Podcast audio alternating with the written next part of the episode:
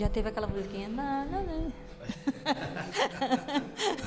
não ouvi. Tem a introdução do Tiago, senão. É, é, vamos para mais um, pode ser. Há de nascer, nova era de crescer, novo homem, coração de quem quer servir.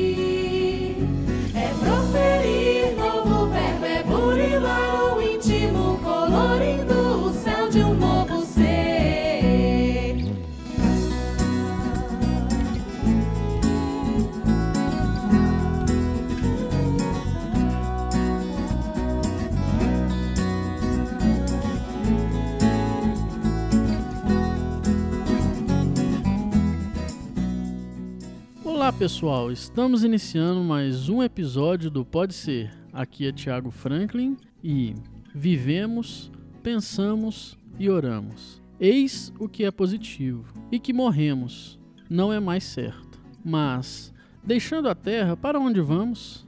Que seremos após a morte? Estaremos melhor ou pior? Existiremos ou não? Ser ou não ser? Tal a alternativa. Para sempre ou para nunca mais? Ou tudo ou nada? Viveremos eternamente ou tudo se aniquilará de vez? É uma tese essa que se impõe. Todo homem experimenta a necessidade de viver, de gozar, de amar, de ser feliz. Dizei ao moribundo que ele viverá ainda, que a sua hora é retardada.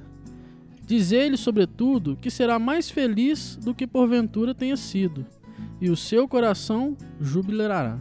Mas, de que servirá essas aspirações de felicidade se um leve sopro pudesse dissipá-las?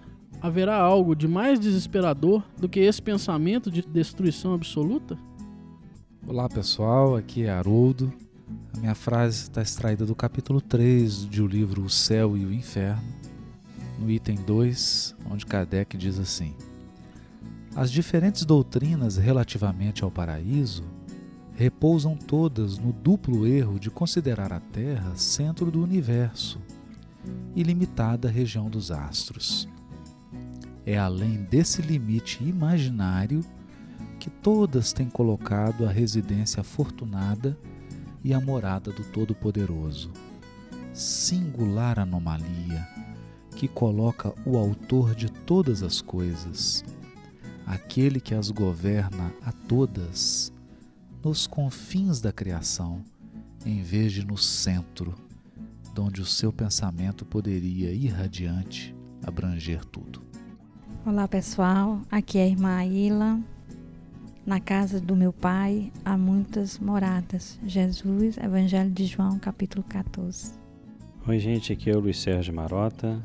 Isso é do livro O Consolador, Psicografia de Chico Xavier, Espírito Emmanuel, na pergunta 120. Pode existir inteligência sem desenvolvimento espiritual? Diremos melhor, responde Emmanuel, inteligência humana sem desenvolvimento sentimental, porque nesse desequilíbrio do sentimento e da razão é que repousa atualmente a dolorosa realidade do mundo.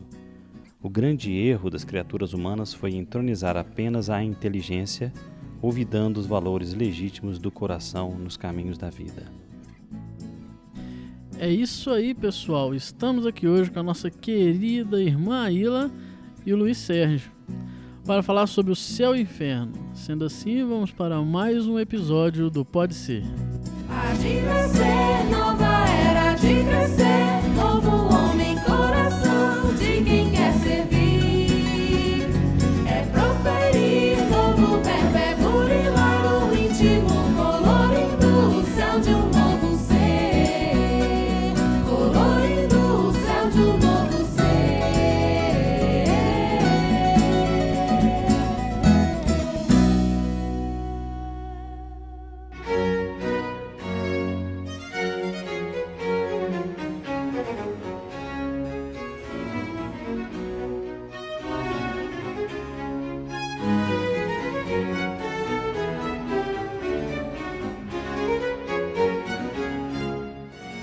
é, pessoal. Olha que alegria que nós temos aqui hoje. A nossa querida irmã Ila veio nos brindar com um tema que é polêmico: céu e inferno. E o nosso querido Luiz Sérgio também veio para nos ajudar com esse tema, né, Haroldo? Mas precisa de muita ajuda.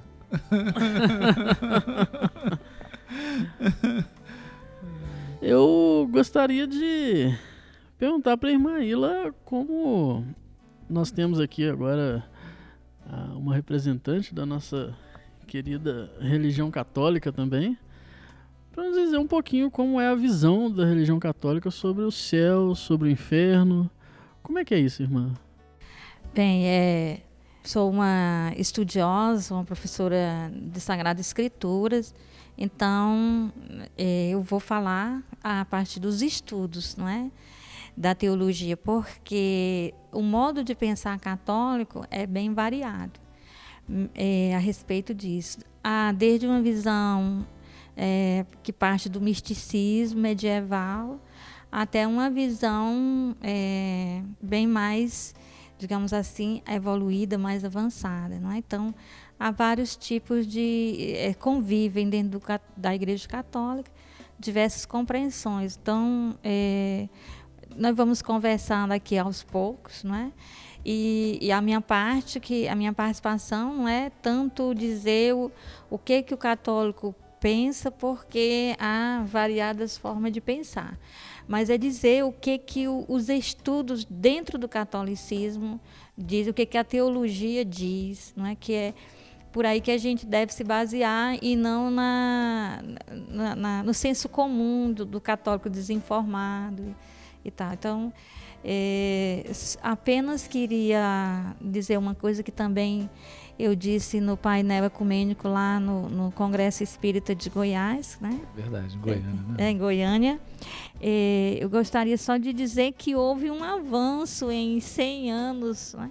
no modo de pensar esses temas e que é, para a gente poder se entender bem não é é, é, fica difícil se o ouvinte acha que a Igreja Católica não avançou no modo de compreensão, é, ainda pensa igual no tempo de Kardec, no século XIX. Então, houve um avanço no, no pensamento religioso, né? há um desenvolvimento do pensamento religioso. E, e, é isso que a gente vai conversar um pouco aqui, é essa evolução do, do modo de pensar dentro da Igreja Católica esses temas da vida pós-morte. Tá? E a gente vai vendo aí devagarinho, é, não é? Que... É, é interessante. o tema é amplo, né? É bem amplo. é interessante, Anny, porque é preciso compreender também que a, a teologia é um ramo do saber humano. Ela também conta com a contribuição de novos estudiosos, de novas ideias, novos livros surgem. E infelizmente as pessoas ainda trazem aquele imaginário da igreja como se ela estivesse ainda na Idade Média, é, chamando Galileu Galilei para para depor e, e, na verdade a gente sabe que o avanço e o esforço da igreja em procurar renovar as suas crenças, o seu pensamento, procurar adequar esse pensamento religioso ao avanço da ciência, aos tempos atuais. E é, o, o, que mais realmente nos chama a atenção é isso, né? quando alguém é, esquece de, de observar esse crescimento, esse desenvolvimento em qualquer área do conhecimento. Né? A gente precisa sempre fazer um upgrade, né? porque senão fica.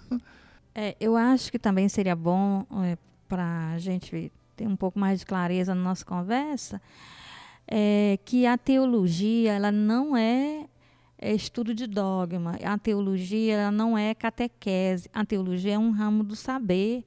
É reconhecido. A gente, a universidade tem o curso de teologia, ele é reconhecido pelo Ministério da Educação e Cultura, existe bolsa de estudo. Eu fiz mestrado e doutorado em teologia com bolsa do Ministério da Educação, do governo brasileiro, que a gente concorre a essas bolsas igual qualquer pessoa de qualquer área do saber. E então não é assim, as pessoas às vezes pensam teologia é onde os padres e as freiras vão estudar, ou onde se estuda para ser pastor, não é? Mas a teologia é um ramo do, do, do saber humano e, e é reconhecido um, um bacharelado em teologia, um mestrado em teologia, um doutorado em teologia, é um, um campo do, do, conhecimento humano. Então, não está a serviço de uma doutrina, está a serviço do, da compreensão dos aspectos da religião. Então, em ambiente de universidade pública, esse curso chama Ciência da Religião, ou alguns fazem a opção por Ciência das Religiões no plural que aí é, acho que é mais ecumênico. Mas mesmo quando se chama ciência da religião, não é de uma religião específica, mas é do, do, do, do ser humano religioso, o ser humano que se relaciona com Deus. Ou então teologia, o estudo sobre a, a divindade é? que é exatamente um estudo sobre esse aspecto religioso do ser humano, que é um aspecto do ser humano, o ser religioso. Mesmo o, o ateísmo, ele é um, um, contraponto, mas não deixa de ser é, uma religião com seus dogmas, seu, seu, seu modo de ser. Seu, então, é, faz parte do ser religioso ser também ateu, é uma das formas, né? Expressar religiosidade. De expressar a religiosidade. E alguns até militantes, né? Mais é militantes verdade, que religiosos. Né? Mas, na época de Kardec, a gente sabe que até em função da limitação dos meios de comunicação, a estrutura social, que era bastante rígida, estruturas de poder, está aí a Revolução Francesa para nos mostrar, né? o, os posicionamentos dogmáticos de um céu, de um inferno rígido, de um purgatório, e muito também colorido pela obra de Dante Alighieri, né? a Divina Comédia. E, isso é um fato, não é? Para aquela época, isso é um fato. É? Agora, e, e hoje? O que, que tem de autor atual construindo, o que que esses autores, da perspectiva da teologia católica, né, ou da teologia de um modo geral, o que que te chama mais atenção enquanto professora, né, nessa abordagem mesmo literária, de literatura, da área? É, a matéria, a disciplina dentro do bacharelado em teologia que trata desses assuntos chama-se escatologia que vem da palavra grega eschaton, eschaton, que quer dizer o final. Então, são sobre as coisas dos fins, não é, da existência humana, ou seja, da vida pós-morte, não é?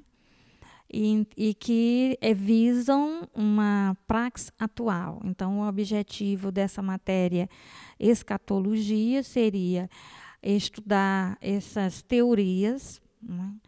É, diversas sobre a, a, o estado do que, que acontece com o ser humano após a morte. E elas têm, é, elas são diversificadas. Então, num curso de teologia sério, seja católico ou protestante, existe essa matéria e também se baseia em várias coisas. Essa matéria, hoje em dia, ela, ela estuda, uma, tem uma parte que é histórica, que vai ver as diversas teorias no, nas civilizações antigas, no povo de Israel, no Novo Testamento, é, na essa da, da, da, da, forma mais do misticismo medieval, que, como você falou, muito baseado na Divina Comédia, e que ainda está muito no imaginário popular, não é? faz parte do, do imaginário popular. E também é muito utilizado experiências de quase morte. Então, pessoas que tiveram experiência de quase morte, né, elas são é, entrevistadas quando um autor quer fazer um, um uma pesquisa sobre isso. Né? Entrevisto também pessoas que passaram por essas experiências e também é, tem resultados, leva em conta resultados na pesquisa da antropologia cultural, que estuda o ser humano, da, da, das disciplinas de psicologia e psiquiatria também, é? Então, leva em conta muita coisa, as pesquisas. Uma pessoa para escrever um, um livro, um pesquisador dessa área, é uma pessoa que tem que ter bastante conhecimento, né? que vem de outras áreas. E um professor dessa disciplina na universidade, ele não pode ser qualquer teólogo, não é? Então, tem que ver isso. Agora, na área, a parte da, da Bíblia, é muito presente é, também a contribuição das ciências da linguagem, porque no Novo Testamento também, né, não só no Antigo, os textos que mencionam céu, inferno, é, é, ressurreição, vida após a morte, são textos que estão numa linguagem muito simbólica. Então, tem também é, ver a, a, contribuição da ciência da linguagem para melhor entender esses textos, porque eles não podem ser tomados da forma como estão, no sentido literal, não é? Então, a grande mudança que eu acho nos autores atuais é principalmente a contribuição de uma leitura do Novo Testamento é, principalmente das falas de Jesus e das parábolas, onde ele menciona que o que que Jesus está querendo dizer. Então, usa muito a questão da, da exegese bíblica com o apoio das ciências da linguagem. Um autor brasileiro que posso citar para vocês, que, que é muito. Tem, tem, eu acho que, que é reconhecido, ele é católico, é, não é padre.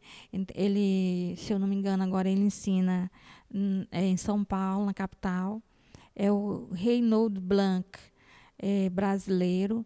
E ele escreveu dois livros. Um é chamado Escatologia da Pessoa, se eu não me engano, foi editado pela editora Paulus e o outro é chamado Escatologia do Mundo.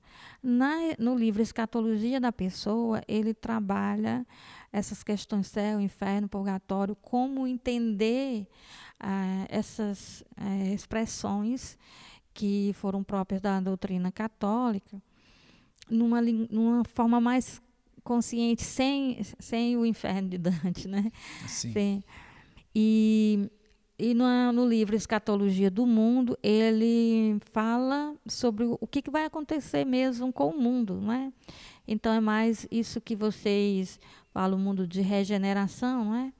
Que é uma, uma expressão mais usada no, no, Espiritismo, mas ele, ele trata disso, do, de como que o mundo também passa por uma, por uma transformação. Uma transformação. Eu citaria esse autor aqui do Brasil. Bom, Aila, é, pelo que você está dizendo, então, para esclarecer para nós e para o público, é, a teologia também se baseia e se fundamenta em revelações, não é isso? Como você é, citou, por exemplo, experiências de quase morte, porque nós estamos na teologia, nesse é um, é um ramo da teologia, cogitar sobre o que virá depois, não é isso? A vida futura, aquela coisa é. toda. Como é que está isso? Que eu acho que é muito interessante. Como é que está a situação dessa observação desses fenômenos e das verdades que eles podem estar trazendo no campo de influenciação dessas revelações em relação à teologia que está se desenvolvendo? Você pode falar um pouquinho sobre isso? Eu acho que a, a, ainda está sendo muito tímida a, a, a consideração desses fenômenos pela teologia. Eu acho que ela está em aqui no Brasil, pelo menos, não é? Em outros lugares ela, é, ela tem mais, avançado mais. Mas aqui no Brasil ela ela está tímida com, né? com essas, essa questão da, do fenômeno, né? Você concorda, Ila, que muitas vezes os místicos antigos, na época desta rigidez aí da Idade Média, não é? Eles, de certa forma, pelo poder constituído da igreja, eram, vamos dizer assim, temidos ou rejeitados de alguma forma, devido a eles trazerem, às vezes, verdades que é, abalançassem, como acontece hoje até, às vezes, no centro espírita, né? Um médium muito mais, é, vamos dizer assim, muito mais. É, proeminente, ele pode gerar um certo desconforto, às vezes, nos colegas, esse rapaz que vê tudo, ele enxerga tudo, não é? Isso acontecia, você concorda que antigamente isso acontecia é, em termos de, da mística? Olha, esses, esses místicos aqui devem ser isolados porque pode dar algum problema no que tange a teologia vigente. Isso você acha que acontecia mesmo? É, antes, né, há algum tempo atrás, realmente os místicos eles traziam novidades e era desconfortável no mínimo, não é? Tem, num tempo de uma rigidez em que todos deveriam reproduzir um discurso oficial, eles foram também perseguidos. Agora, outra coisa também aconteceu, é que devido a um imaginário que era imposto e também nas pregações antigas, o chamado sermão, né, que meu pai até ele contava para gente que que é, quando ele era jovem ele fumava, não é? Então ele disse que, que- que gostava do modo como a Igreja Católica atual estava, porque quando ele era jovem é, a missa era toda em latim e a única parte que era em português era o sermão. Mas na hora do sermão, o padre botava todo mundo no inferno. Então ele disse que para não ir para o inferno, ele ia fumar lá fora, na hora que ele e os colegas dele. E pagava uma criança, dava balas para a criança para avisar que o sermão tinha terminado, que o padre tinha terminado de pôr todo mundo no fogo do inferno. E depois é, é que. Então, ele, para escapar do inferno, ele ia fumar lá fora. Porque o sermão do padre colocava todo mundo no, no inferno, né?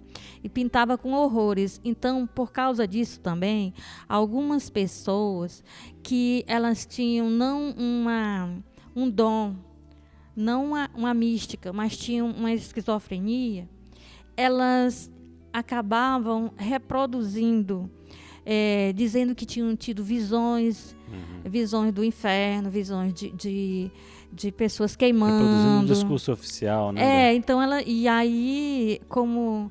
é, é, isso também atrapalhou, porque algum. Aí, aí- Eram estigmatizados por muitos, né? é, assim, aí então essas pessoas às vezes eram tidos como santos. é, Mas na verdade. mas na né? verdade estavam doentes, Desequilibrados, né? desequilibrados. Estavam doentes. É. Maíla, é. interessante você dizer isso, porque essa obra do Kardec, O Céu e o Inferno, ela completa esse ano 150 anos. né?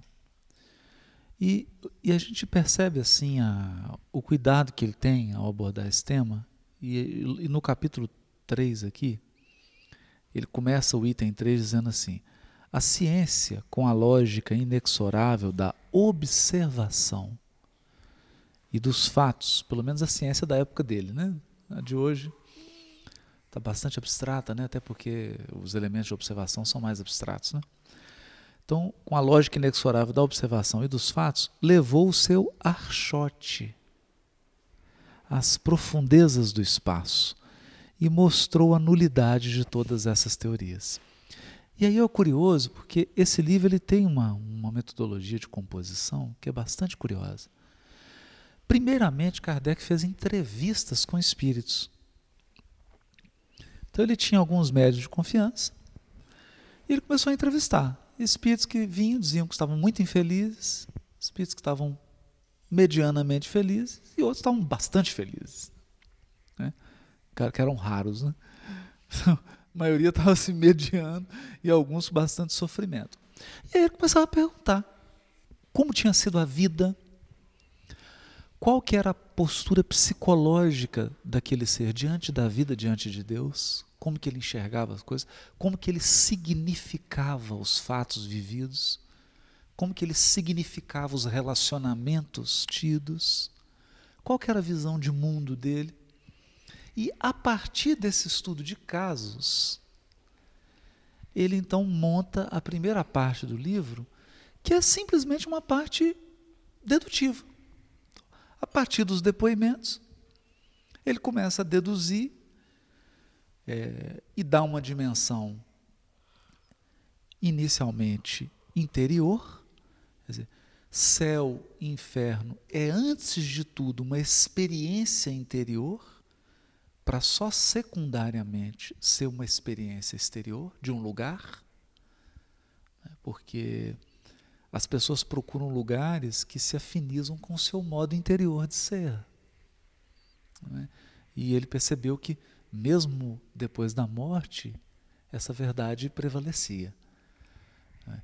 Então, os criminosos se reuniam, estavam juntos. Né? As pessoas que amavam o bem estavam juntas. Né?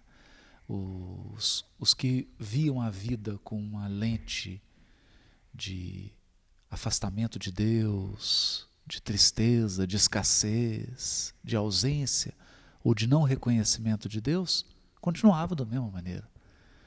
Né? E aí ele então estabelece uma parte que é muito interessante, né, que é a parte assim, mais teórica do, do livro, que é o Código Penal da Vida Futura. Onde ele começa a estabelecer conclusões. Então ele diz, olha, cada imperfeição interior que você traz gera um sofrimento. Então ele começa a dar uma dimensão a partir da observação. E eu achei interessante você ter dito isso aí, que alguns estudiosos da escatologia estão começando a estudar experiência de quase morte, tudo, porque é importante que uma, um raciocínio, que uma ideia, uma, uma elaboração teórica a respeito de um tema, ela tem uma fundamentação na observação de fatos. Né? Porque senão pode cair nesse extremo aí do, do esquizofrênico, de alguém que, que, que, apenas reproduz uma crença, ele acha que está tendo visão. Na verdade, ele está sendo um repetidor. Né? É, imagine, ou imaginemos todos, se o cristianismo tivesse sido baseado em Jesus pregando numa praça, só. Sem sinais, sem os chamados milagres, sem as, a vivência que ele, que ele demonstrou ali. Seria uma bela filosofia, né? É uma coisa linda. Mas sem uma chancela forte do sensorial que ele nos deixou em termos dos sinais. Né? Então a teologia com certeza se valeu muito desses sinais para começar. E isso foi muito útil nos últimos dois mil anos. Só que muitos outros sinais começaram a exuberar pelo mundo inteiro. Já desde, inclusive, da Idade Média, nós temos casos de pessoas santas da Igreja Católica, como Santa Brígida da Suécia e outras, que, através do fenômeno, abordavam verdades que se chocavam com, digamos, digamos assim, com a teologia vigente. Como, por exemplo, uma delas via protestante em situação boa depois da morte. Isso não estaria bem de acordo com a teologia da época, não era para ser. Não, o padre tinha que estar no céu e o protestante tinha que estar no inferno. E ela ficava num conflito consciencial incrível por causa disso. E com certeza cochichava lá com o superior, mas olha, eu estou vendo aqui uns protestantes morrendo aí, o pessoal está bem. né? E já é o padre fulano de tal chegou aqui em situação decrépita. O que, que eu faço? Isso eu, eu, eu devo estar com alguma coisa, eu devo estar perturbada. Né? Ela mesmo se desconfiando porque ela não estava. Ou seja, o Allan Kardec fala em outras palavras, que isso não era vocábulo da época, que o fenômeno democratiza a verdade.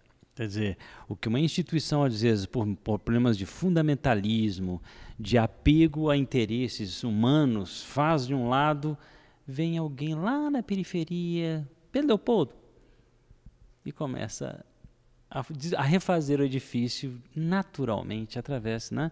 Se você vê isso acontece em todas as instituições, em, na, na, humanidade em geral. Por isso que eu acho realmente muito importante e muito é, auspiciosa essa notícia é, do pessoal, que nós sabemos que pesquisa muito no próprio Vaticano, quem conhece o, o padre François Bruno, que, se não me engano, ele teve todo o apoio do Vaticano para pesquisas Foi. da comunicação com é. chamados mortos. Né?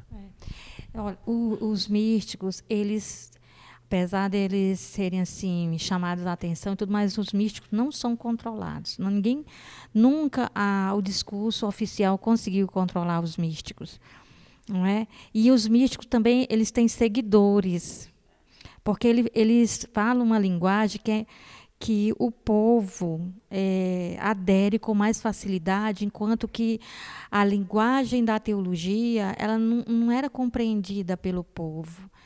Então, é, muito do que eles disseram permaneceu porque estavam fora do controle. É aquela coisa que quem pode controlar o Espírito Santo? Ele, ele sopra onde quer e ele, ele, ele revela verdades a quem ele quer. E, e ninguém consegue né, sufocar essas verdades. Não é?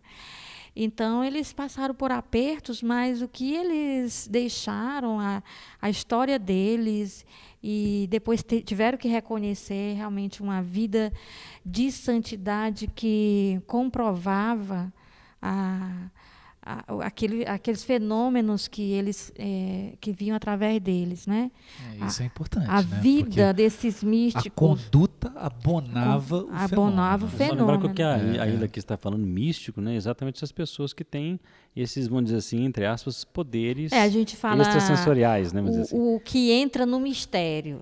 O, o místico que a gente diz na É. linguagem da teologia é o que penetrou o mistério, ou que foi penetrado pelo mistério, tanto faz. né? Agora, e, e nessa visão desse autor que você citou, Maninha, o, Era o Reynold Blanc, é, né? o Reinaldo, qual, qual que é a visão, do ponto de vista da escatologia pessoal? O que, que ele propõe, assim, que é interessante, atual? Eu queria também deixar assim, claro, antes de responder a tua pergunta, que a escatologia ela lida com teorias. Então há uma abertura para não fecha a questão, certo? A primeira coisa é essa, a escatologia atual. Então, a, dizem que existe dois tipos de escatologia. E aí, é, uma escatologia eles chamam escatologia de fase única, que seria assim, tudo se resolve no pós morreu ali se resolve definitivamente o que o destino né, da, da, da, pessoa e a escatologia de fase é, de dupla fase é que entre a, o momento da morte e o fim dos tempos é, seria a, a transformação do mundo né o mundo de regeneração haveria um tempo, um, ou um tempo entre aspas, não se pode dizer, mas há, um, há uma chance de, sei, de, Remissão. de remissão. Né? Então, então é, há uma liberdade para o teólogo aderir à escatologia de fase única ou de dupla fase. Né? A primeira coisa é essa. Então, numa, numa teologia católica, ou protestante, é, sendo o, o, então o professor, o pesquisador é católico ou protestante, não é? Então eles não é, aceitam a reencarnação. Então eles há uma dificuldade de explicar a escatologia de, de dupla fase, como é essa nova chance, como se dá, é, o que, é que acontece, o que, é que se faz. É, então, é que vocês, como aceitam a reencarnação, já, já teriam a explicação para isso. Então, ficam, ficam, é, são teorias abertas. Não é? Então, esse autor que eu citei, obviamente, ele é um autor católico, ele não vai mencionar a reencarnação. É, né? Você claro, não vai claro. encontrar isso lá. Mas, e aí você vai dizer assim, mas tem alguma coisa que ficou no ar, ele não, não fechou a questão. Exatamente porque não. Não, não há, faz uso, por exemplo, de uma uso teoria como a da desse- né, reencarnação. teoria da reencarnação. Apesar de essa teoria se encaixar perfeitamente com os propósitos da de dupla fase, seria? É, ela, só, ela teria lugar no propósito da de dupla fase. Da nova chance. Da nova chance. então. Numa escatologia protestante, não tem a escatologia de, de dupla face. É, logo após a morte, se resolve o, o destino eterno, é, infinito da, da pessoa. Não é? Então, isso é a escatologia católica.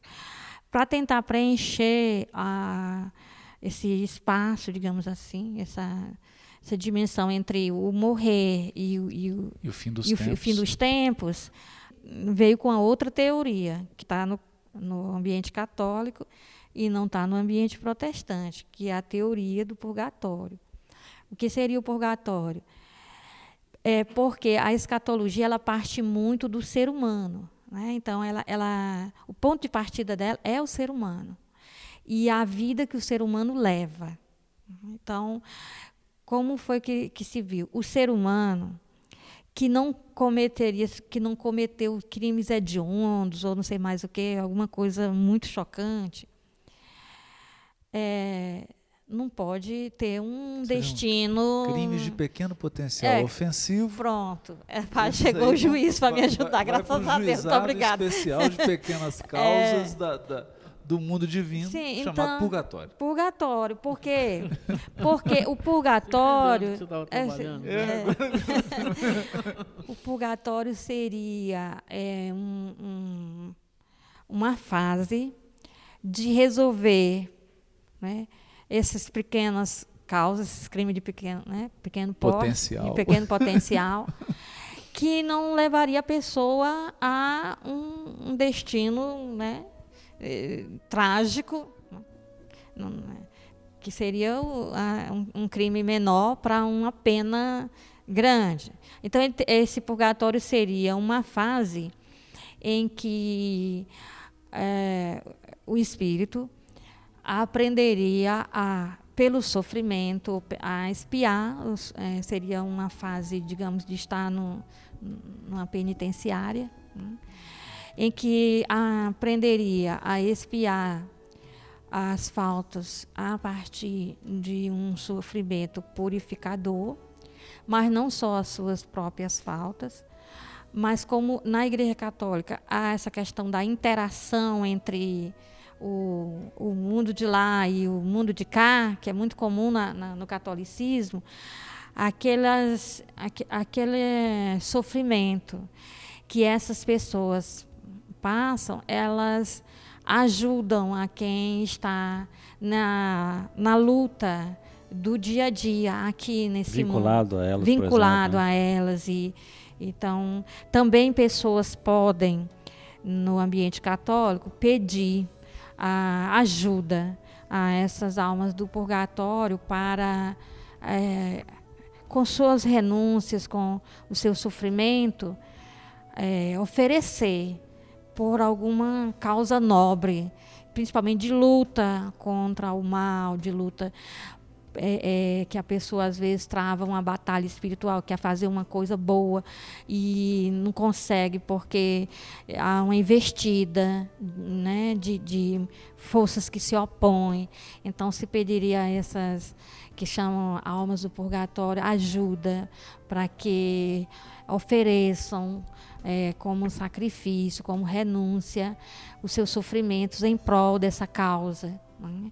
E assim é, é como se fosse um trabalho comunitário, como é que diz? O jovem Entendi. quebrou lá na boate alguma coisa e ele vai prestar um vai serviço fazer um comunitário. serviço comunitário. Isso abonaria. Ah, agora eu né? entendi. Eu tô aqui fazendo a cara de interrogação, que ela tá olhando pra mim aqui. eu- Então, a- as almas do purgatório poderiam prestar penas alternativas. É isso, Vai porque elas- serviço. a, a serviço de causas nobres, de, que elas poderiam ter feito quando estavam aqui e não fizeram, e aí elas podem ajudar agora quem está fazendo. Então, tá fazendo? é, nós, é, nessa escatologia assim, de dupla fase, a gente pode pedir, não é? É, mesmo a desconhecidos, que, que não sabemos, né?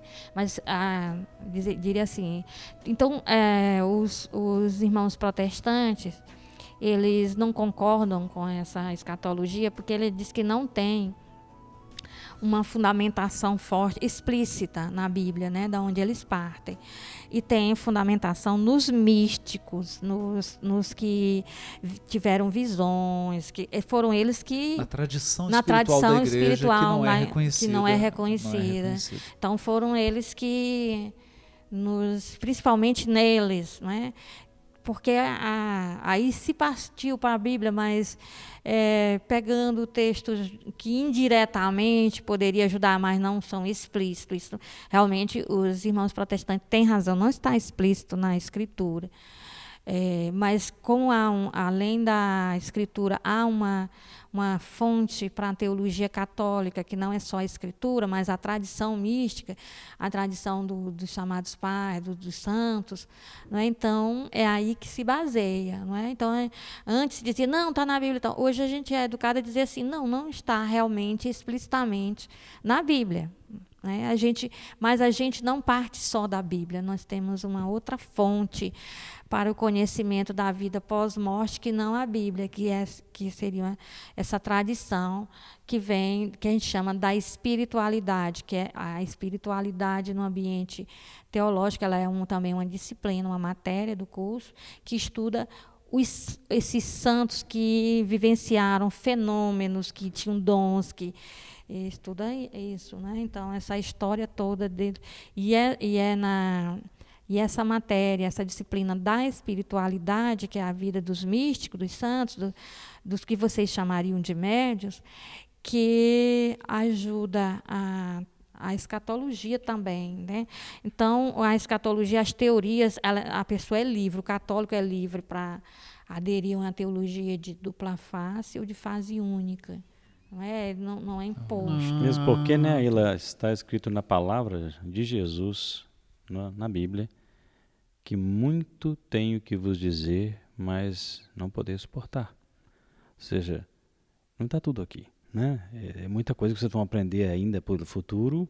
Eu gostaria de dizer agora, mas vocês não têm a mínima capacidade e eu não estaria sendo mestre se eu estivesse tentando ensinar cálculo integral para crianças do primário, né, do, do, do ensino fundamental. Então, acho que isso é muito importante para que ah, os teólogos consigam sair um pouquinho desse caminho, caminho neuronal e começar a enxergar as evidências do que estão vindo aí das realidades do extrafísico, como você falou, das experiências de quase morte, das experiências de saída do corpo, da telepatia, das aparições, é, para que possamos, inclusive, entender que isso faz parte da vida e que essas teologias né, poderão se aprimorar e chegar a um consenso, com certeza, à medida que começarem a se basear em leis naturais que estão aí se revelando para nós através dessa fenomenologia toda. Eu lembro que no Evangelho, toda vez que Jesus lidava com o fenômeno, mas que exigia desse, nesse fenômeno uma explicação um pouquinho mais sofisticada no campo da operacionalidade espiritual, ele falava: Olha, não é agora que eu vou explicar isso. Ou então conversava com Pedro, Tiago e João na intimidade e falava: Não fala com os outros sobre isso, não é agora, nem com os outros apóstolos, né? Quer dizer, é, por aí, eu acho que é, a partir do momento que hoje você falou que tava, está iniciando, mas está um pouquinho tímido, né? Tímido, essa influência da, do uso das ciências, por exemplo, do Ana porque eu, eles não, não só entrevistam quem participou de uma experiência de quase morte, mas também eles dialogam, o pessoal da escatologia dialoga com as ciências que estudam também a experiência de quase morte. Então, eles estão em diálogo com a área da, da psiquiatria, da psicologia, da, da parapsicologia. Inclusive, é, há muitos padres que lidam atualmente com a parapsicologia, então lá em Fortaleza, nós temos um que optou por, por não ser padre, mas não teve a ver com as pesquisas dele. Ele pesquisa a, a paranormalidade, né? E tem contribuído com a popularização de explicações de, de fenômenos de, de eh, para o ambiente mais geral para esclarecer mesmo, né? Que é o Luciano Sampaio. Então, é, eu acho que ainda é tímido esse uso das ciências e da experiência. Não é? a, a mais na, ainda estamos muito no âmbito das teorias. Não é? Agora, Haroldo, ah, isso que você estava falando tem muito a ver com a cosmovisão antiga a respeito de como é, pensava o universo como três andares. Embaixo é o inferno, no meio estamos nós e em cima está tá o céu que é uma, uma visão do, do mito. É, era o mito que pensava assim.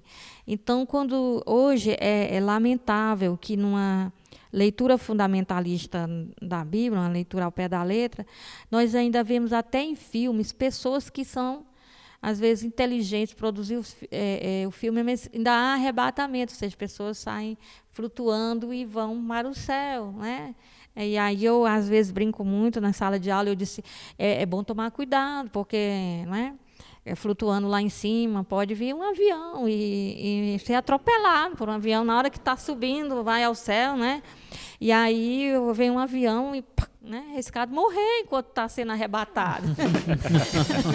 Porque é uma, é uma E se é ingenuidade. arrebatado em tempo de tempestade também. É, pode ser, levar um raio, né? Então, então a gente brinca porque realmente é inadmissível. E hoje, muito nos Estados Unidos, tem, tem pessoas que estão até na área da ciência, mas quando entram para a dimensão religiosa, acham que vão ser arrebatados, que vão não sei para onde lá em cima. Né? É.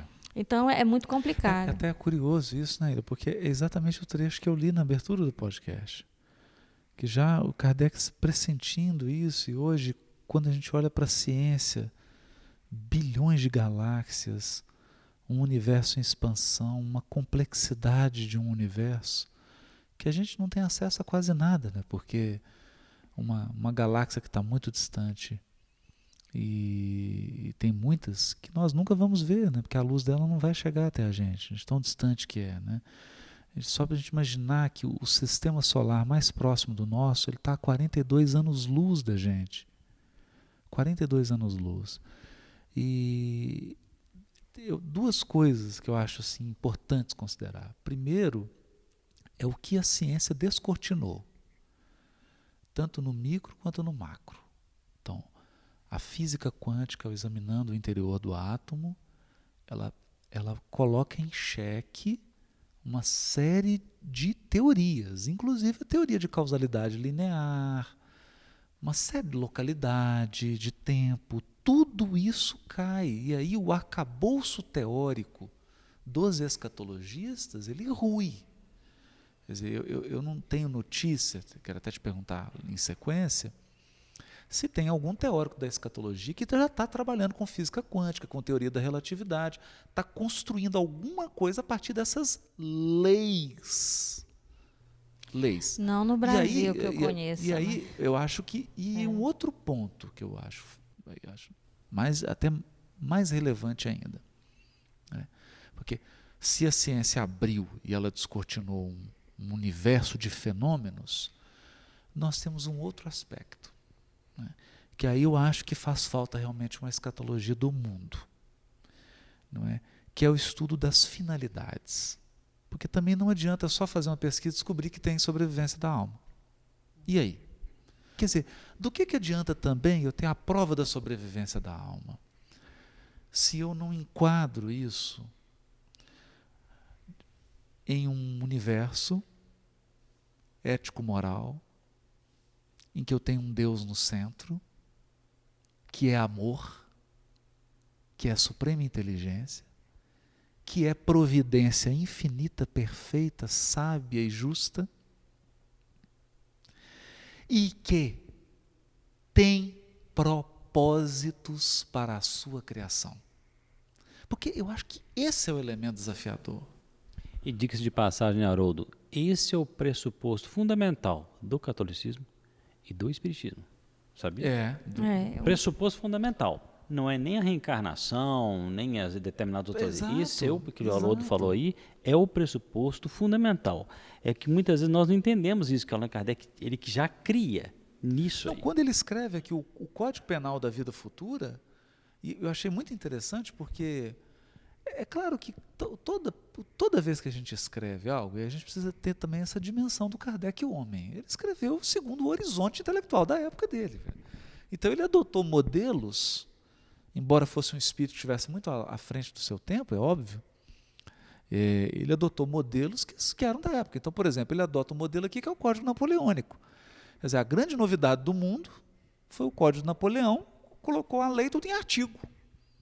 Então ficou aquela coisa lógica, né? E aqui ele faz a mesma coisa, um código penal da vida futura. E põe tudo em artigo. É muito curioso, né? porque ele vai desenvolvendo o raciocínio e dizendo assim: para cada imperfeição do espírito há um sofrimento, para cada perfeição adquirida, um gozo. Toda imperfeição significa um, um sofrimento e uma, uma ausência de fruição de um gozo. Porque a imperfeição, ela, você pode estar com a felicidade do seu lado, mas a sua imperfeição te impede de ser feliz. E a felicidade aqui te fazendo carinho, porque você não enxerga, você não valoriza, você é ingrato, você está afastado de Deus, você não se sente amado por Deus, você não se sente respeitado por Deus. Então não adianta, você pode estar cercado de elementos de felicidade e você não se sente feliz. E, então eu acho que essa coisa das finalidades também, ela tem uma importância para dar um quadro, porque senão nós vamos ficar colacionando fatos, né? Muito importante, Haroldo, o que você está falando. E eu gostaria de voltar um pouquinho antes disso, mais uma vez na questão do caminho neuronal, que hoje os psiquiatras falam tanto, né?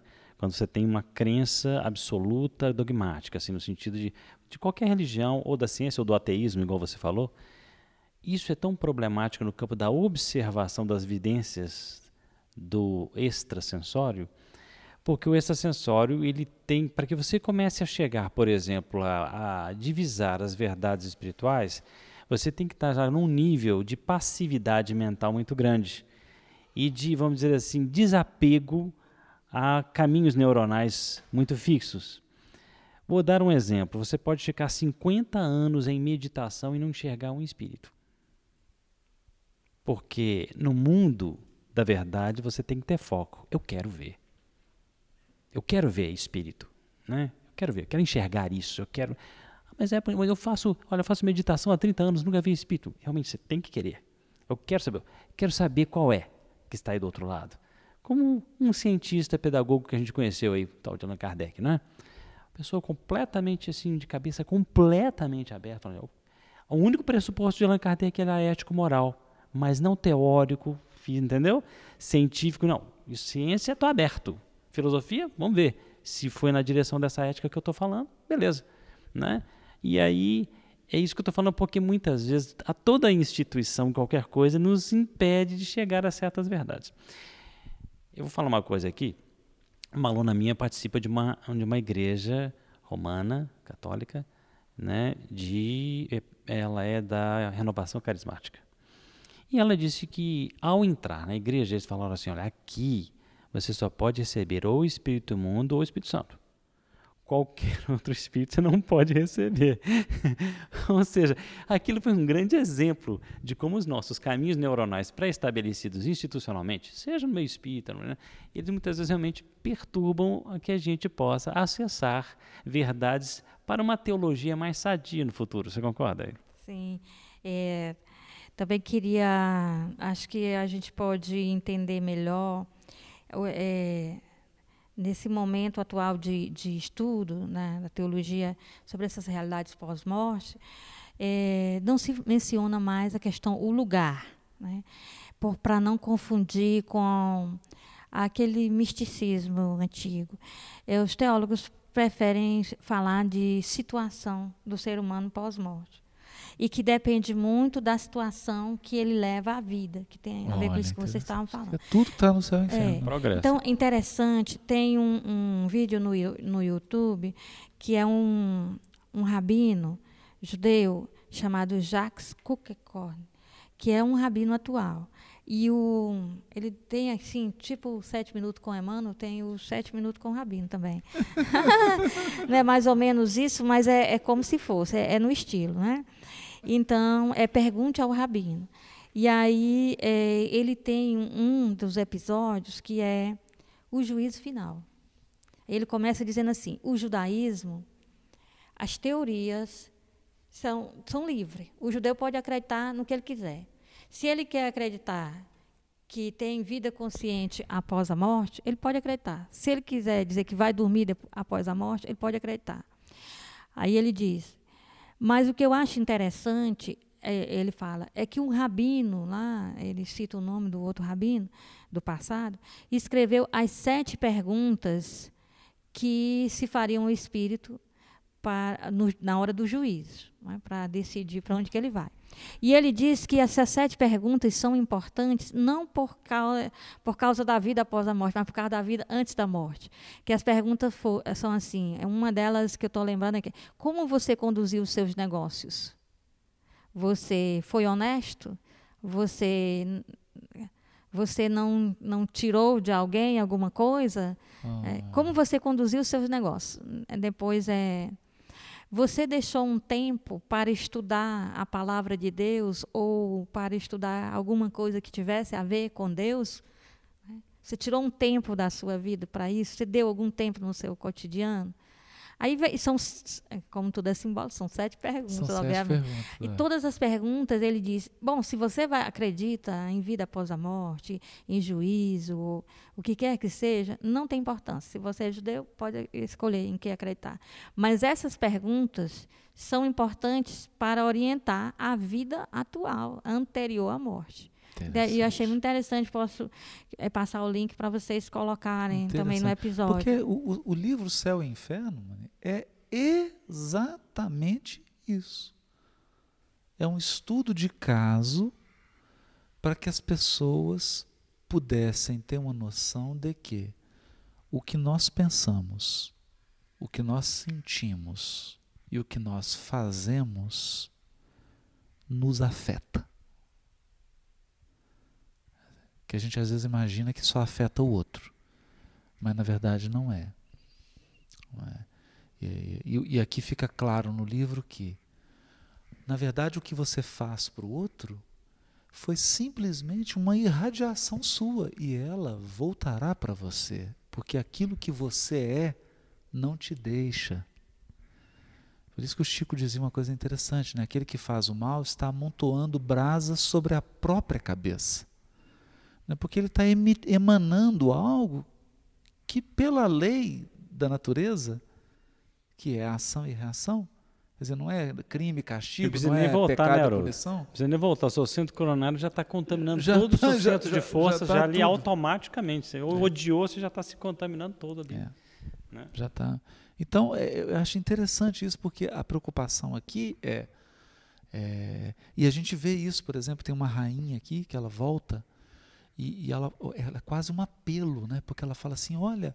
Vê de bem como vocês estão vivendo, olha, preste atenção nisso, preste atenção naquilo, é quase que um clamor, né? assim como se ela tivesse. Eles aproveitem, né? vivam, vivam de uma maneira que possa te, te trazer um estado de espírito que seja condizente. Porque hoje a gente sabe também né, que você pode estar numa festa sentindo uma profunda solidão. E você pode estar sozinho sentindo uma profunda alegria. Então, o, o- o local em que você está, ele não é predominante no sentido da emoção que você vai experimentar interiormente. A gente sabe disso, né? É. A- na, na Igreja Católica herdou muita coisa do judaísmo, não é? E hoje, numa volta à- da escatologia à dimensão bíblica, o que vê é que ah, os textos do Antigo Testamento, eles realmente eles, eles primam por um- uma, uma qualidade de vida humana a- aqui, não é? E ah, atualmente a escatologia fala assim, tem até livro, o céu começa em você e essas coisas assim. Mas eh, o que ela menciona, na- tendo por base a Bíblia, é que céu é uma situação de comunhão com Deus. né? E inferno é uma situação de, eu não sei se a palavra é desfiguração, é desfiguramento, mas acho que é desfiguração, desfiguração da humanidade. Então, é, a- o ser humano é imagem e semelhança de Deus. Ele vai se fechando no ódio, no egoísmo, na, na, na revolta, na rebeldia, e ele vai se tornando desfigurado. Então, já aqui ele vai se desfigurando, e ele fica numa situação de desfiguração. Então, é, nos textos do Antigo Testamento, apesar do, do, do exagero, do erro e tudo mais, e que a gente vê que vai tá, ter respaldo lá no Novo Testamento, tem a questão do leproso. O, a- o leproso é o desfigurado fisicamente. Então, as, as, as civilizações eh, matavam o leproso, porque ele era maldito, porque ele é, é maldito, porque ele des- desfigurou, ele é um cadáver em vida, não é? Então, matavam o leproso. Então, Israel não matava o leproso, mas o leproso tinha um assunto com Deus. Então, quem tem que tocá-lo é Deus. Deus tem que resolver, ele tem que resolver o problema dele com Deus, porque ele está desfigurado. Então, para o Antigo Testamento, a lepra é o mal que sai. o mal que sai, quer dizer, eu tenho uma, uma, uma desfiguração espiritual e ela reflete para o físico.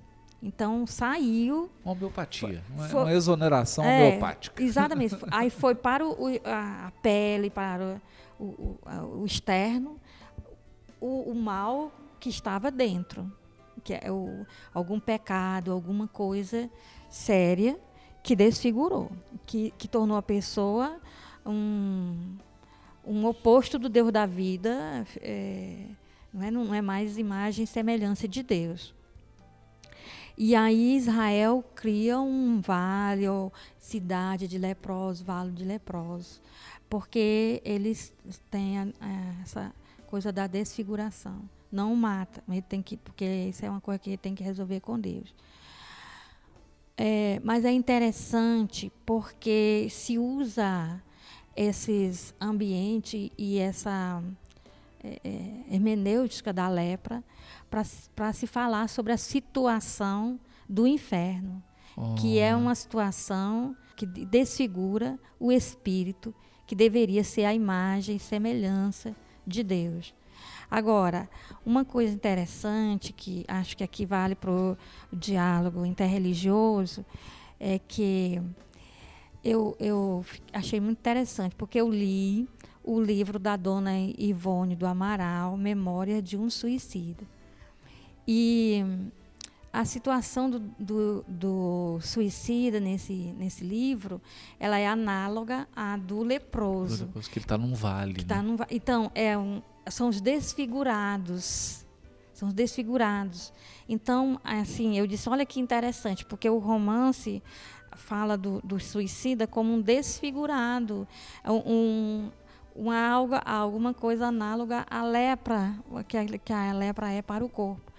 E, e, então, eles estão numa situação análoga à do leproso e não vale na- no, no livro a- ana- assim semelhante ao, ao vale dos leprosos. Né? E eu disse, olha, mas que interessante, porque a escatologia católica atual, ela, ela menciona a situação que nós chamaríamos de situação de inferno como uma situação em que as pessoas estão desfiguradas, não é? Elas têm uma, um agir e um sentir em op- opostos ao agir e sentir de Deus. Então, elas perdem aquel, aquilo que é próprio do humano, que é ser Se, se, se tornam desumanas. um né? desumano. É engraçado que o, o Chico tem a história do Jesus. Não sei se vocês conhecem, que era um, um leproso que morava no, no, no leprosário e ele sempre visitava o Jesus e uma vez ele mandou uma foto pro Chico falando, Chico, não, não liga muito pra, pra máquina que ela tá um pouco defeituosa. No caso do corpo, né? E o Jesus desencarnou. Aí o Chico um dia estava no centro fazendo um estudo e aí de repente ele começa a chorar. Aí ele fala, olha, eu tô vendo aqui o Jesus tá chegando aqui agora e engraçado porque as partes onde mais brilha é onde ele, a carne mais foi comida. Nossa, que coisa. Aonde tem mais luz. Retomou a. Que, que é o mata-borrão É. dos Exatamente. defeitos Agora é interessante que lá no Vale do Suicida né, tá sob a égide de Maria. Era outra coisa que eu ia falar, porque eu disse que essas teorias que não têm uma base bíblica, elas têm a base na- no- nos místicos. Só que quem geralmente falou para os místicos, na, na maioria da- da- das aparições e das mensagens, foi Maria. Maria que disse que era para orar pelos que estavam no purgatório. Maria que disse que os do Olha. purgatório Interessante, oferecem hein? suas, suas Coisa de mãe, né? seu sofrimento para resgatar, né? Então é uma, é uma coisa bem católica, quer dizer, não há como também eh, se posicionar, e eu acho que isso aí é muito interessante, porque como que um- uma teologia oficial ia, teria coragem de dizer assim, não, isso aí é, é loucura dessa, dessa vidente, não é? Se ela menciona uma mensagem da mãe de Jesus, eles acham perigoso, sabe? Acho perigoso é, criticar o, o- Fica todo mundo, né? É da mãe, né? Vai discutir com mãe, né? Não é uma boa.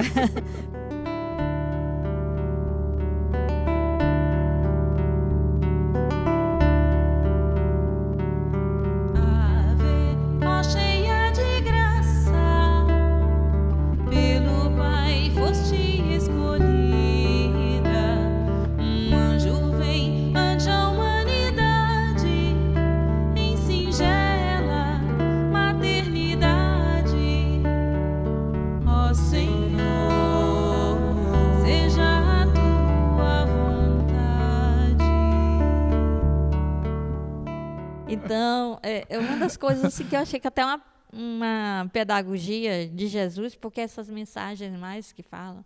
Agora, É Maria, eu queria que você falasse um pouco de um, já que nós estamos ad- adentramos, né? Nosso barco foi para essa questão dos místicos da igreja, sobre uma grande mística da igreja, né? lá da, da uma terra conhecida, muito conhecida por nós, né? Ávila, Teresa de Ávila, e o livro dela O Castelo Interior. Isso é uma. É um, é um curso de 60 horas aula. Ah, mas aqui você tem cinco minutos, mano. Fique tranquila. Tem três minutos e meio agora. O Emmanuel resumiria numa frase, mas Não, a gente... resumir- resumiria numa frase. Eu já tive uma experiência lá com o grupo do Luiz Sérgio, que eu passei uma tarde explicando a, a reação do filho mais velho na parábola do Que filho ela foi pródigo. ótimo, gente. Eu passei uma, uma, uma tarde, né, fazendo um esforço. Foram umas três horas, né? Umas de três horas conversando. falando. Quando eu terminei, três horas depois. Abriram-se, né? Foi o livro Fonte Viva, se não me engano, não é isso? É, aí ele abre o livro. Abrimos a esmo. Ao acaso. o Emmanuel Emmanuel resumiu explicava em dois parágrafos. parágrafo. Um parágrafo. Eu- será que esse parágrafo não dava para chegar antes das horas três parece. horas de queima de neurônio? A, Lívia- a, a, a, a não se furtou a indignação. Não dava para abrir esse livro antes, eu gastei tanta saliva. A tarde inteira com a mocidade. Uma página a esmo. Nem fui eu que abri, não. Foi uma outra pessoa lá. Abriu a página e todo mundo assim. É, mas você leu, Eu aí li, você né? leu e explicando assim, né, dando aquele tom. Aquela ênfase. Ai. Mas, mas falando sério assim, é Ah. claro que em pinceladas, né? Porque eu acho que tem muito a ver com essa questão da situação, da desfiguração. É, O que, que que ela... o, o, para Teresa, não é, no, no livro Castelo Interior, a Teresa ela, ela, ela é descendente de judeus, não é? Inclusive, ela, a, a Inquisição teve de olho nela, né? Confiscou. Primeiro, porque ela era uma pessoa culta, uma mulher culta, uma mulher que lia. Então, quando ela começou a ter as visões, a, e ela conversou com o orientador espiritual, que a orientação espiritual é tipo atendimento fraterno. Seria para vocês atendimento fraterno. Então ela começou a ter a, as visões e os êxtases, então ela foi falar com o padre, que era orientador espiritual. não é? E ele tentando. Primeiro ele foi muito cético, depois ele ficou muito é, desconfiado, porque ela dava muita ênfase à humanidade de Jesus. E, na época, a humanidade, a humanidade de Jesus era pouco vista. Era o Jesus, né, filho de Deus, simplesmente com poderes e tal, mas que não. Porque aí era confortável, ele não, não exortava ninguém, ele não fazia caridade, né? Então, depois ela, ela, ele não conseguiu orientá-la, porque ela estava muito à frente do, do tipo de pessoa que era esse orientador. Né? E, então, é, ele teve que escrever e, e- e dizer que ela tinha essas visões e tudo. E a Inquisição ficou de olho nela. Então, confiscou a biblioteca para ver se ela não estaria lendo é, literatura perigosa, com a literatura dos judeus e tal, porque ela era descendente de judeus. Né? Então, ela quase que foi para a fogueira. E, para ela, a, os, a realidade de céu, a situação de céu, está no mais íntimo do ser humano, que é a sala do trono. A sala do trono. Então, falavam de, de, de de Deus como um rei sentado num trono e tal. E ela disse que essa sala do trono é o, o mais íntimo, mais interno, mais profundo do ser humano. Então não, é, não são nas alturas, mas no mais. Então o castelo interior são diversas dimensões de comunhão, que vai desde quase nenhuma, só não, só não existe a não comunhão, e é isso que era interessante, porque no castelo interior não existe a excomunhão, a não comunhão, porque Deus não desiste do ser humano. Então, existe um nível menor de comunhão, Que, que é mais que é periférico. mais periférico. né? E, nesse nível tem tem baratas e aranhas. que eu já Tá cheio de bicho. Tá cheio de bichos, bichos que inteira. é, bichos que geralmente a, a mulher tem medo, né? Então tem esses animais peçonhentos lá né, nesse nível. Então a comunhão com Deus está misturada com temores, com medo de Deus, culpa e várias coisas assim, ma- mas existe comunhão. Agora há aquele que está numa situação de céu, que é numa, é, no, no nível no ma- centro, no centro lá no da interior, no né? interior do ser humano. Então lá é a sala do trono, é lá que se encontra com o rei, né, a comunhão plena. Então isso aí eh, seria o céu, não é? É, é, não nas alturas, é um castelo que não, mas é um castelo que está no, no centro do ser humano, é um castelo que é o ser humano. Por isso que eu li essa frase do Kardec. Singular anomalia que coloca o autor de todas as coisas, aquele que as governa todas, nos confins da criação, em vez de no centro, donde o seu pensamento poderia irradiante abranger tudo. É, Isso é, isso é combina com Teresa. É, e ela foi influenciada pela Cabala, né? Essa dimensão do judaísmo que, que que é a dimensão mística, né? Que é a dimensão do, da entrada no, do mistério ou, ou ser invadido pelo mistério. né? Então, é, ela coloca como sendo aquelas é, joias, né? As sefirás, a, a, ou no plural, sefirot. Né? Então, o, a, o castelo, na realidade, são níveis de comunhão, como na árvore da vida da Cabala, a, a Tem níveis, níveis níveis de comunhão também, porque para a Cabala é uma coisa vertical, então a árvore da vida tem um, uma é, imita um corpo humano, então a, a emanação divina, a luz emana de Deus é, e vai perpassando todas as dimensões. Então, é, Keter, que é a, a dimensão mais alta, Coroa, né? coroa, né? é, é a primeira a ser atingida. E É o- seria o nosso Malkut, coronário, né? é, Seria o nosso Ma- coronário, coronário, centro coronário. Então, é, Malkut ou Malhut é o reino, é o que pisa no chão, é o chão. Então é o menos, quer dizer, um materialismo, né? Então seria o, o Malhut, o reino, o chão, é, seria a parte mais material. Então é onde a, a, a, luz que emana do Criador é o último lugar a chegar.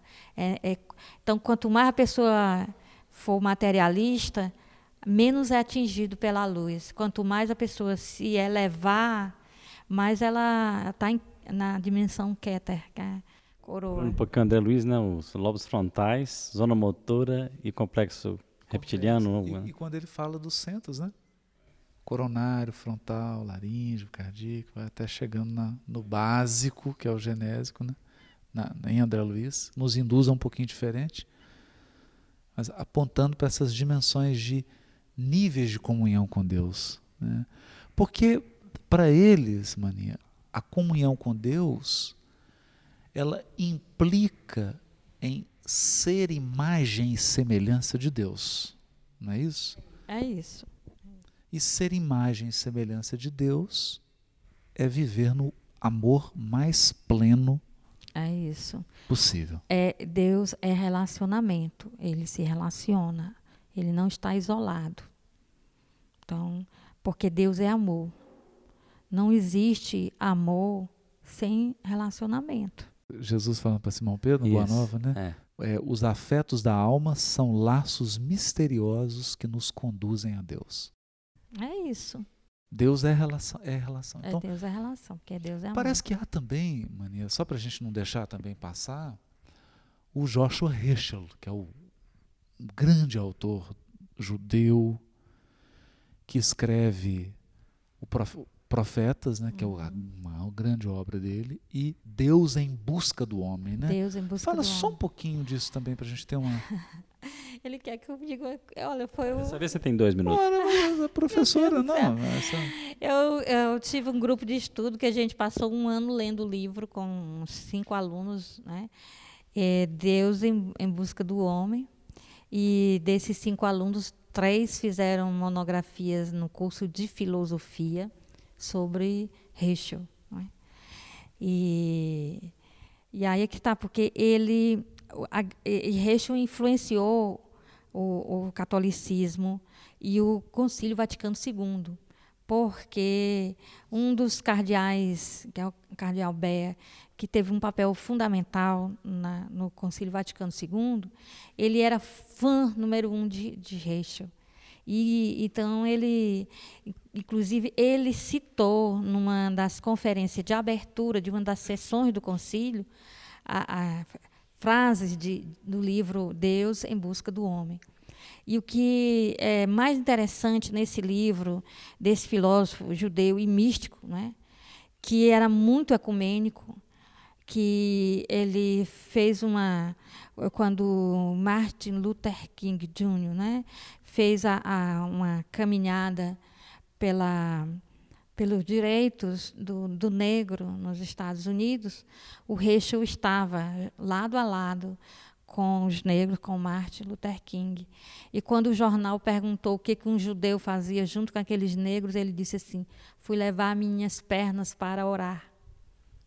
E o, o, o que mais assim chocou eh, tanto o judaísmo quanto o catolicismo com esse livro é porque sempre o judaísmo e o catolicismo falava de o homem em busca de Deus. E o livro é Deus em busca do homem.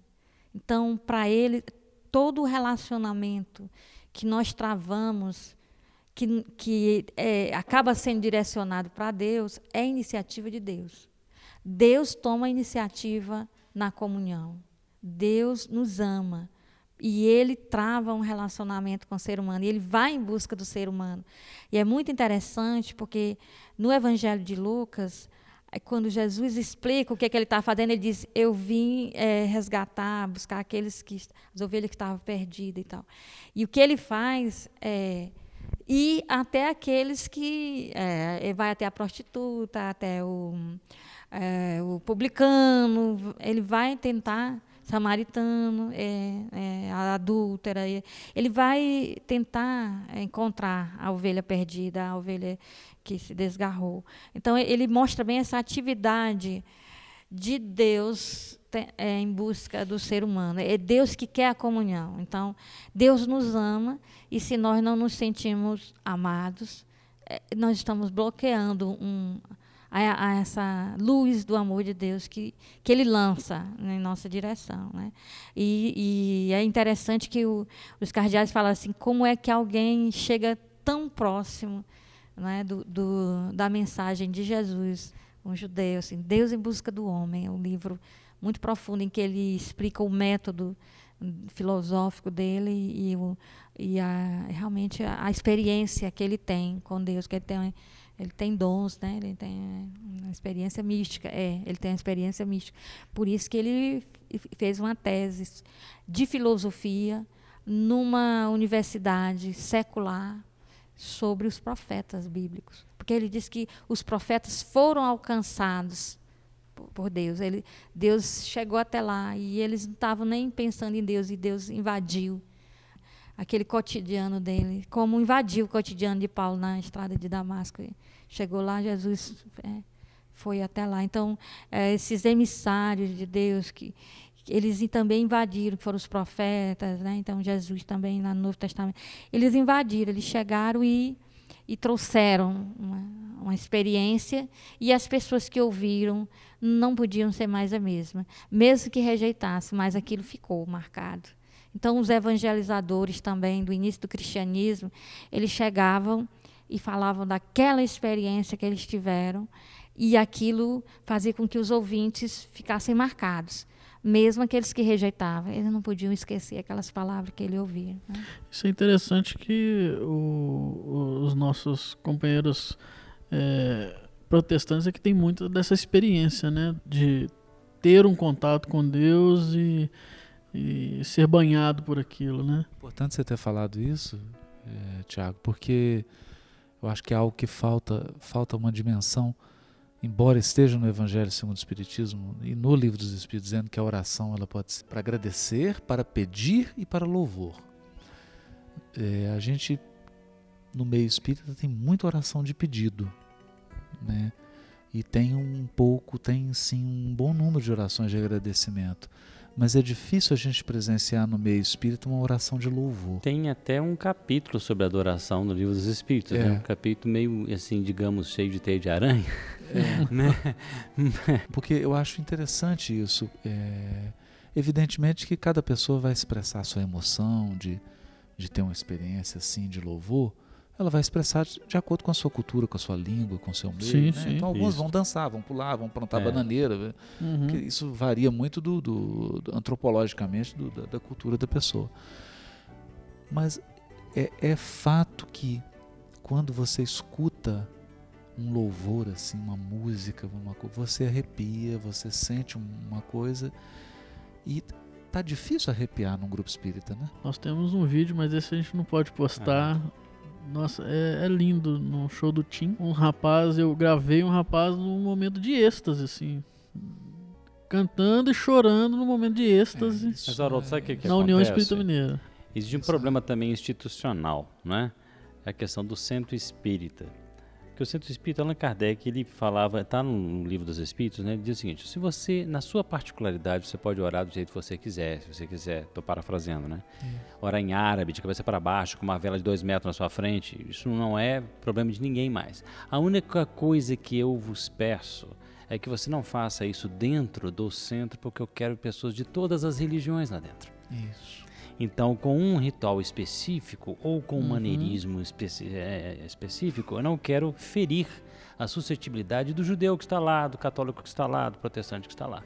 Então, esse era o objetivo de no centro espírita não se ter. Mas eu conheci pessoas que pararam de orar por se terem se tornado espíritas.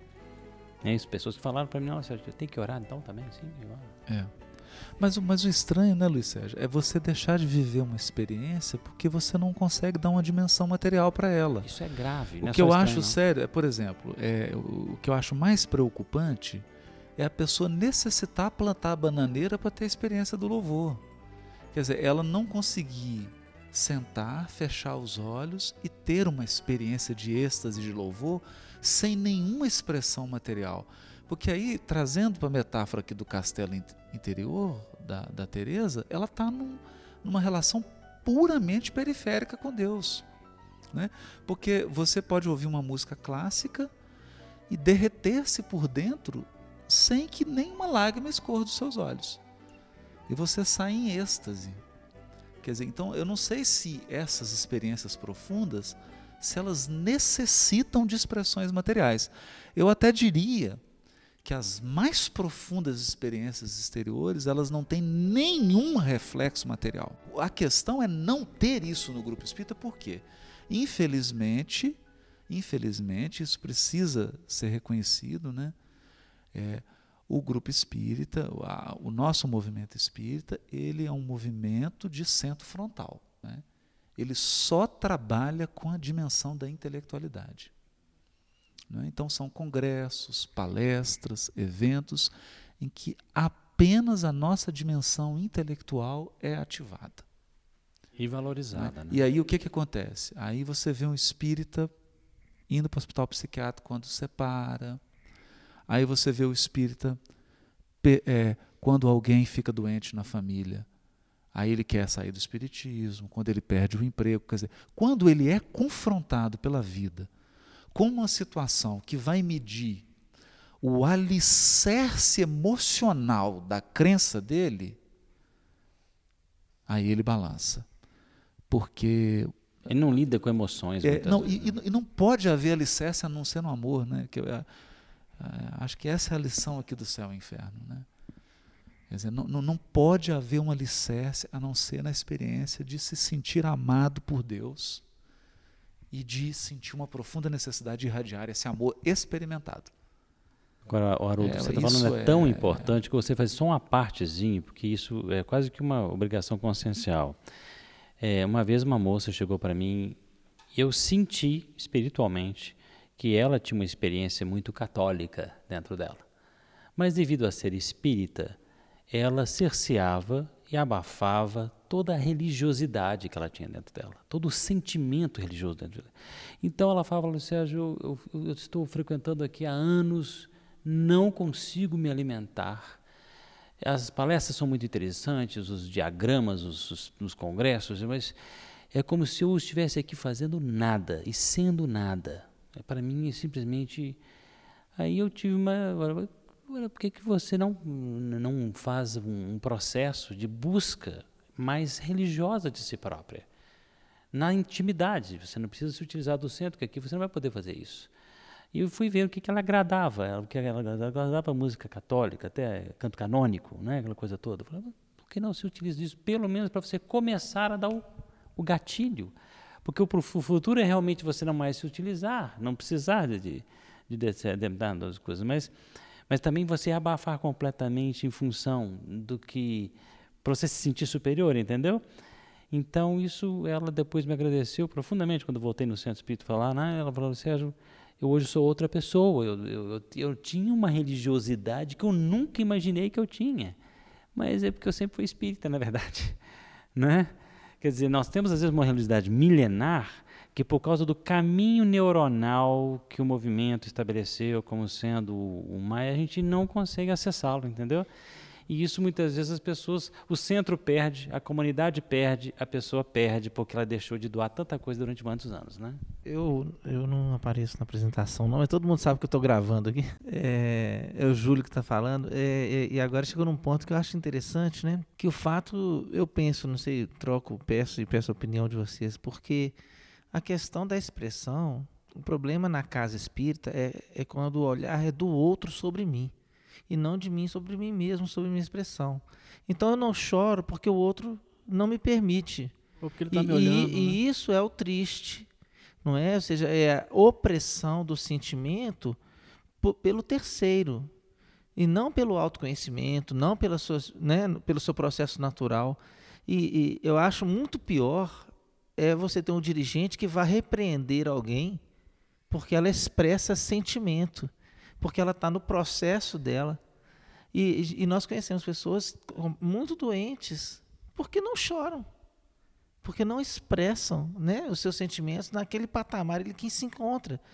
Então, o que eu, eu, acho muito interessante é que nós deixemos de ser esses é, julgadores da vida alheia, do sentimento alheio, da expressão alheia porque não sei, eu me lembrei, eu não, como não sou um grande estudioso, mas eu me lembrei ali da passagem da, da mulher lavando os pés do Cristo.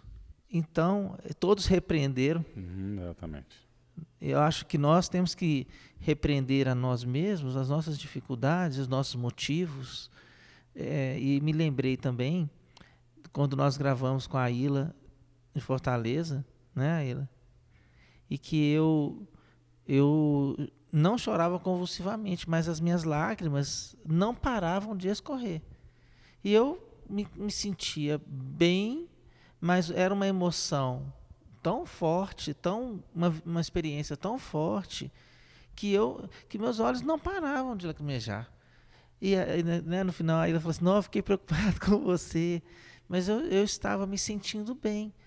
Me faria muito mal se, se eu estivesse preocupado, será o que estão pensando de mim? Eu sou um fraco, eu sou um sentimental, eu sou, né? Eu estou desequilibrado, porque é, é, é muito triste nós tratarmos aquele mais sensível como um desequilibrado. É o extremo da, da, da, da, análise, né? Você não se põe no lugar dele, não reconhece a beleza da, do, da transformação, né? E não trabalha como você falou. É o que o cerceador da própria mediunidade, né, gente? Que a mediunidade é a exuberância de sentimento, de sensação, de sensibilidade. E se o seu médium não tiver uma mínima liberdade para começar a se expressar, ele vai ficar ali pés e mãos atadas, né? É com muita alegria e com muito pesar que eu tenho a dizer para vocês que o nosso tempo acabou. É, acabou. E pra gente então, Thiago, só para deixar com a porque o podcast como uma sinfonia, diz Emmanuel, né? tem que terminar bem, né? Claro, com certeza. tem que terminar bem, né? Então a gente queria deixar para todos, né? Que a gente faz essas observações aqui, mas nenhum de nós aqui se sente censor de qualquer casa espírita ou de qualquer consciência, não, né? A gente está apontando, mas sem nenhuma. Cada um haja e se conduza como entender melhor, né? Agora, de tudo isso aqui, do, de tudo que a gente falou, do Luiz Sérgio, da Ilha, da minha fala, do Júlia, a sua, o que a gente gostaria que a pessoa agora se recordasse, você esqueceu de tudo que você ouviu, é que Deus está em busca de você. Você está sendo procurada, não é pela polícia, é por Deus e intensamente. E a resposta que você vai dar a essa procura vai definir o seu inferno ou o seu céu. É a sua resposta. Então, que esse podcast te estimule de algum modo a responder com amor ao amor com o qual você está sendo buscado. É, nossos, eu acho que a esperança da Ilha, do Luiz Sérgio, do Tiago, do Júlio, a minha, de todos que estão aqui em volta, é a nossa esperança para nós mesmos para você que está nos escutando. Que você responda com amor.